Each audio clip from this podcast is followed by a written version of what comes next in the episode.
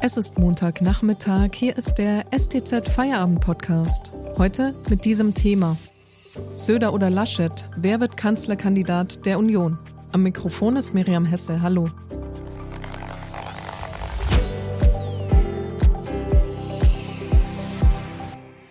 In einem sind sich der CDU-Vorsitzende Armin Laschet und der CSU-Chef Markus Söder einig. Die K-Frage muss jetzt schnell geklärt werden. Da hört es dann aber auch schon auf mit der Eintracht, denn sowohl Laschet als auch Söder wollen beide das eine, Kanzlerkandidat der Union werden. Doch wer stellt sich hinter wen und welche Rolle werden die Beliebtheitswerte der Politiker bei den Bürgern spielen? Darüber spreche ich heute mit Armin Käfer, Titelautor der Stuttgarter Zeitung. Hallo, Herr Käfer. Hallo, Frau Hesse. Wie kam es denn jetzt eigentlich dazu, dass aus der Ernennung des Kanzlerkandidaten der Union eine Kampfkandidatur geworden ist? Naja, eigentlich war es latent schon die ganze Zeit eine Kampfkandidatur. Äh, von dem Moment an, an dem äh, auch der CSU-Chef Markus Söder erkennen lassen hat, dass er Ambitionen hat in dieser Richtung. Und jetzt am Wochenende, also es war höchste Zeit, dass sich beide potenziellen Kandidaten öffentlich mal erklären. Und das ist jetzt eben auf dieses Wochenende hin, das vergangene Wochenende hin passiert. Und jetzt ist es eine offene Kampfkandidatur, wenn man so will. Was hat sich denn im Vorfeld abgespielt, dass sich das jetzt so zuspitzt? Das hat ja sicher einen längeren Vorlauf, die Geschichte Söder-Laschet. Also die Vorgeschichte reicht zunächst mal zurück bis zur Wahl Armin Laschets zum CDU-Vorsitzenden. Von dem Moment an war er überhaupt als Kandidat erst im Gespräch. Aber natürlich hat die bereits, so hat diese Vorgeschichte noch eine längere Vorgeschichte für sich, nämlich ähm, auch der CSU-Vorsitzende Söder ähm, ist natürlich einfach qua Amt äh, vor die Frage gestellt, ob er sich potenziell auch als kanzlerfähig ähm, sieht. Und ähm, wer Söder kennt oder jemals im Fernsehen gesehen hat, der wird, dem wird klar sein, dass er diese Frage immer nur mit Ja. Äh, er hat sie nie mit Ja beantwortet, jedenfalls nicht so offenkundig. Also Söder, aus Söders Sicht, Söders Sicht, er konnte ja einfach zuwarten, weil er jede Woche neue Umfragen bekommen haben, die ihn darin bestärkt haben, dass er bei den Bürgern, bei der Öffentlichkeit ein viel besseres Standing hat, ein größeres Renommee ähm, als, als Laschet. Insofern konnte er ähm, abwarten und Laschet wiederum war, äh, musste diese Situation mal zu einem Ende bringen. Und ich glaube auch im Interesse der ganzen Partei ähm, konnte man das jetzt nicht einfach weiter treiben lassen, sondern musste jetzt mal zum Punkt kommen, wo beide sich erklären, was sie wollen und wo man aufgrund dessen, dass beide das Gleiche wollen, eine Entscheidung herbeiführen soll. Das CDU-Präsidium hat sich ja an diesem Montag an die Seite von Armin Laschet gestellt, noch nicht im Sinne einer Wahl, aber doch zumindest im Sinne eines Signals. Die Berliner CDU wiederum hat sich für Söder ausgesprochen. Wo verlaufen denn jetzt ganz genau die Frontlinien? Wer ist da eigentlich für wen? Naja, schon die Wahl Laschets zum Parteivorsitzenden hat ja gezeigt, dass er nicht die ganze Partei hinter sich hat sondern dass es natürlich auch andere Leute gibt, die sich vielleicht schon mal einen anderen Parteivorsitzenden gewünscht hätten und die sich jetzt auch einen anderen Kanzlerkandidaten wünschen würden. Die Fronten verlaufen nicht so exakt, wie man, also die kann man nicht einfach fortschreiben aus der Konkurrenz um den Parteivorsitz, sondern mittlerweile hat sich ja sein ehemaliger Konkurrent Merz auch für ihn erklärt. Ähm, das liegt aber daran, dass Merz wiederum Söder nicht leiten kann. Umgekehrt sind viele Merzianer, wie man sie nennt, also die Wirtschaftsliberalen in der Union, eher auf Seiten Söders, obwohl Söder eine eher, eher zu einer sozialdemokratischen Politik neigt. Also das heißt, die Fronten verlaufen da sehr diffus. Ähm, Fakt ist aber, dass also jetzt sehen wir mal von dem Landesverband Berlin ab, der eigentlich keine Rolle spielt in der CDU, weil er nur etwa drei Prozent der CDU-Mitglieder repräsentiert. Ähm, also ungefähr ein Fünftel der Mitglieder, die in Baden-Württemberg sitzen. Ähm, sich eine große Mehrheit jetzt sowohl im Präsidium als auch im Bundesvorstand, in dem eben nicht nur die Großkopfenden sitzen, ähm, für Laschet erklärt haben. Das hat auch einen klaren Grund. Ich meine, es handelt sich um zwei Schwesterparteien, von der von denen die eine, die CDU, nämlich ungleich größer ist als die CSU. Und es würde sich einfach mit dem Selbstverständnis der CDU nicht äh, vertragen, wenn sie freiwillig auf die Kanzlerkandidatur verzichten würden. Das gab es nur in historischen Ausnahmesituationen. Da Sie jetzt Baden-Württemberg schon explizit angesprochen haben, äh, da ist, sitzt auch die Anti-Söder-Fraktion? der Partei der Landesvorsitzenden in Baden-Württemberg hat sich ja schon für Laschet erklärt. Ähm, ich glaube auch, dass das eher mit Parteiräson zu erklären ist, als vielleicht mit der Hoffnung, dass Laschet auch die Wahl gewinnen wird. Weiß ich nicht. Also muss man, muss man den Landesvorsitzenden Strobel selber fragen. Es gibt sicher auch sehr viele Söder-Fans in Baden-Württemberg, weil es halt starke ähm, Südschienen-Solidarität gibt in der Union und ähm, genauso wie es natürlich Leute gibt in Norddeutschland, die unter keinen Umständen einen Kanzlerkandidaten Söder unterstützen würden. Markus Söder hatte ja im Vorfeld davon gesprochen, dass die Amtsinhaberin ein gewichtiges Wort in der Frage ihrer Nachfolge mitzureden hat. Warum hat er das so betont und wen präferiert denn Merkel? Also zum einen glaube ich, dass das zunächst einmal zur Hälfte eine vergiftete Bemerkung gegen Laschet war, weil Merkel sich zuletzt ja ziemlich abschätzig über Laschets Corona-Politik geäußert hat, indem Söder jetzt daran erinnert, dass Merkel da auch ein Wort mitreden solle, er oder erinnert er auch daran, eben an diese abschätzigen Bemerkungen. Zum anderen hat es natürlich taktische Gründe, weil völlig klar ist, dass der Kanzlerkandidat, wer immer das jetzt auch wird, ähm, ein halbes Jahr lang noch mit der amtierenden Kanzlerin auskommen muss. Also er muss sich parallel zu Merkel äh, profilieren. Und das funktioniert nicht im Konflikt, sondern nur, wenn man sie mit einbindet. Aber faktisch, also hat sie keine, sie hat kein Amt mehr in der Partei. Ähm, vielleicht hört man auf, äh, aus Autoritätsgründen auf sie oder aus Respektsgründen, aber sie hat da formal keine Stimme. Söder oder Laschet, für welchen Regierungsstil stehen Sie jeweils? Darüber sprechen wir gleich. Vorher machen wir kurz Werbung. Wenn Ihnen dieser Podcast gefällt, denken Sie bitte daran, ihn auf Spotify oder iTunes zu abonnieren, damit Sie keine Folge mehr verpassen. Wenn Sie die Stuttgarter Zeitung zusätzlich unterstützen wollen, geht das am besten mit einem STZ Plus Abo. Das kostet 9,90 Euro im Monat und ist monatlich kündbar.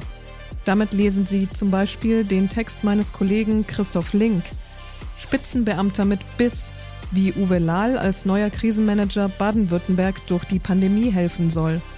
Den Link finden Sie in der Podcast-Beschreibung.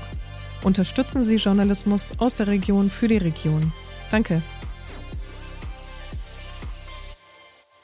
Herr Käfer, Markus Söder und Armin Laschet sind ja durchaus sehr unterschiedliche Persönlichkeiten. Wofür stehen Sie denn jeweils? Laschet wurde unter anderem auch deshalb zum CDU-Vorsitzenden gewählt, weil er ein Mann der Mitte ist, bekannt als Integrator, also der fähig ist, äh, unterschiedliche Positionen zusammenzuhalten, äh, der ein Teamplayer ist, der nicht immer selber im Vordergrund stehen muss und auch ein gewisses diplomatisches Geschick ähm, aufzubieten vermag. Und Söder ähm, ist in vielen Punkten genau das krasse Gegenteil.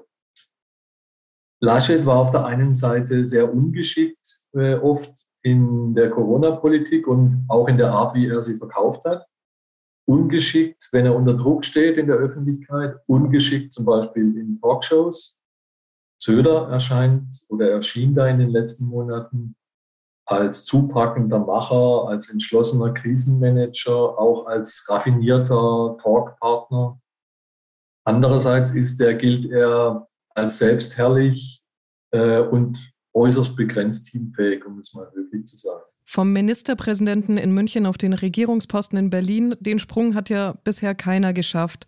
Man denkt ja mit Grausen an die Auftritte von Edmund Stoiber damals. Warum könnte das bei Söder erstmals anders sein? Also ich denke auch mit Grausen an die Auftritte von Edmund Stoiber. Allerdings war es ja so, dass er es geschafft hat, aus der Opposition heraus fast gleich aufzuliegen mit einem durchaus beliebten SPD-Kanzler. und, Populisten im Kanzleramt. Insofern darf man den Erfolg von Stoiber eigentlich nicht gering schätzen. Das hätte 2005 auch gerade andersrum laufen können.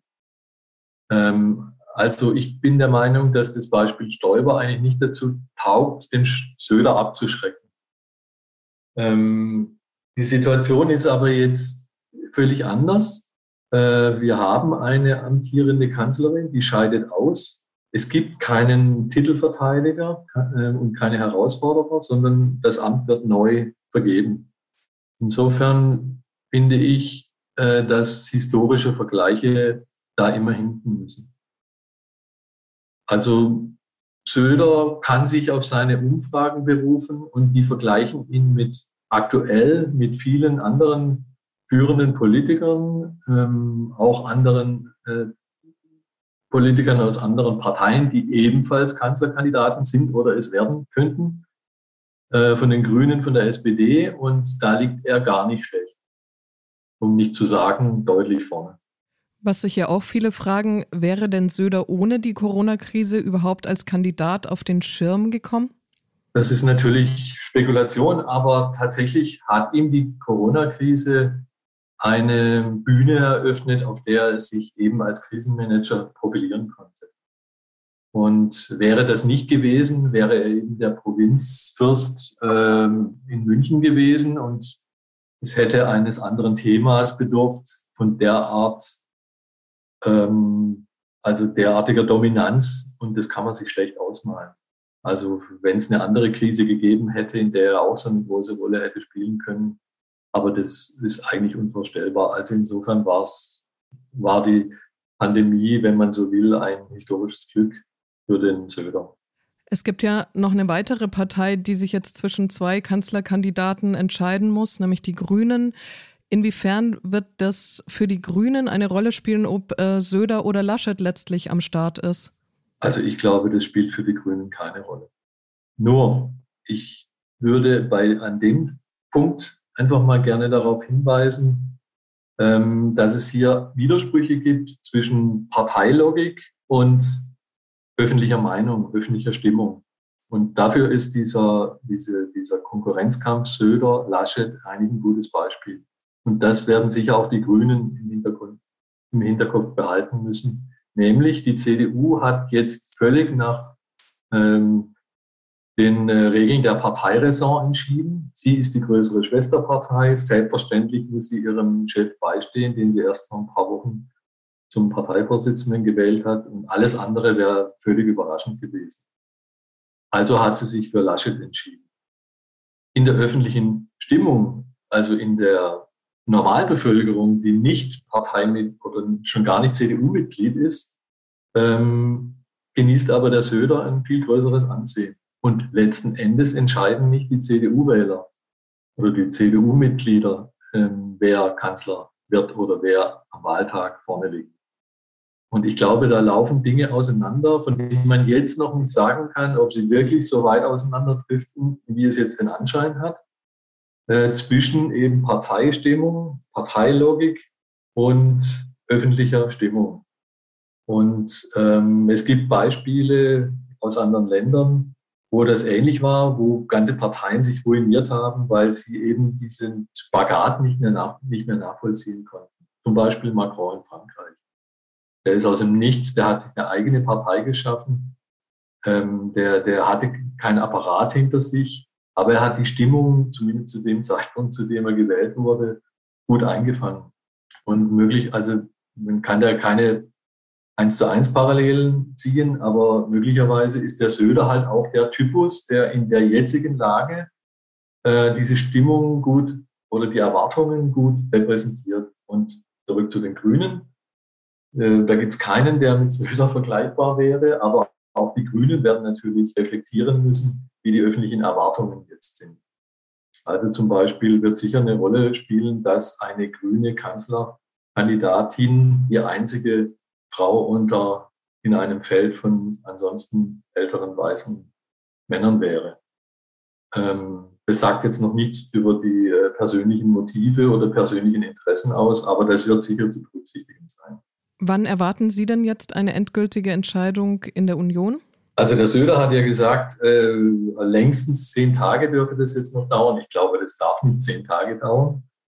Es wird jetzt so sein, dass jetzt erst die CSU sich nochmal äußern wird und, und alles äh, andere als ein eindeutiges Votum für Söder wäre überraschend.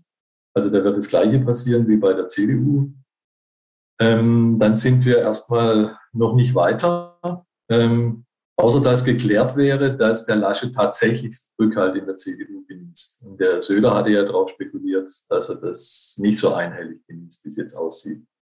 Man wird die Fraktion hören, ähm, aber die Fraktion wird letztlich da keine Entscheidung treffen. Also ich denke, die beiden Herren werden sich, nachdem sie ihre eigenen Parteigremien und eben die Bundestagsfraktion äh, informiert haben, äh, nochmal zusammensetzen müssen und wenn Söder Wort hält, dann müsste er dann eigentlich äh, den Verzicht erklären. Und er kann das auch gut, weil er da nicht keinen Gesichtsverlust äh, riskiert. Fänden Sie das dann unterm Strich schade? Was ich da persönlich äh, denke, ist nicht entscheidend. Ich glaube, entscheidend ist, ähm, wie hoch der Prozentsatz der Wähler ist, der das schade findet. Und ich glaube, der ist im Moment hoch. Vielen Dank an Armin Käfer für diese Einordnungen. Und das war der STZ Feierabend am Montag. Eine neue Folge hören Sie morgen. Bis dahin.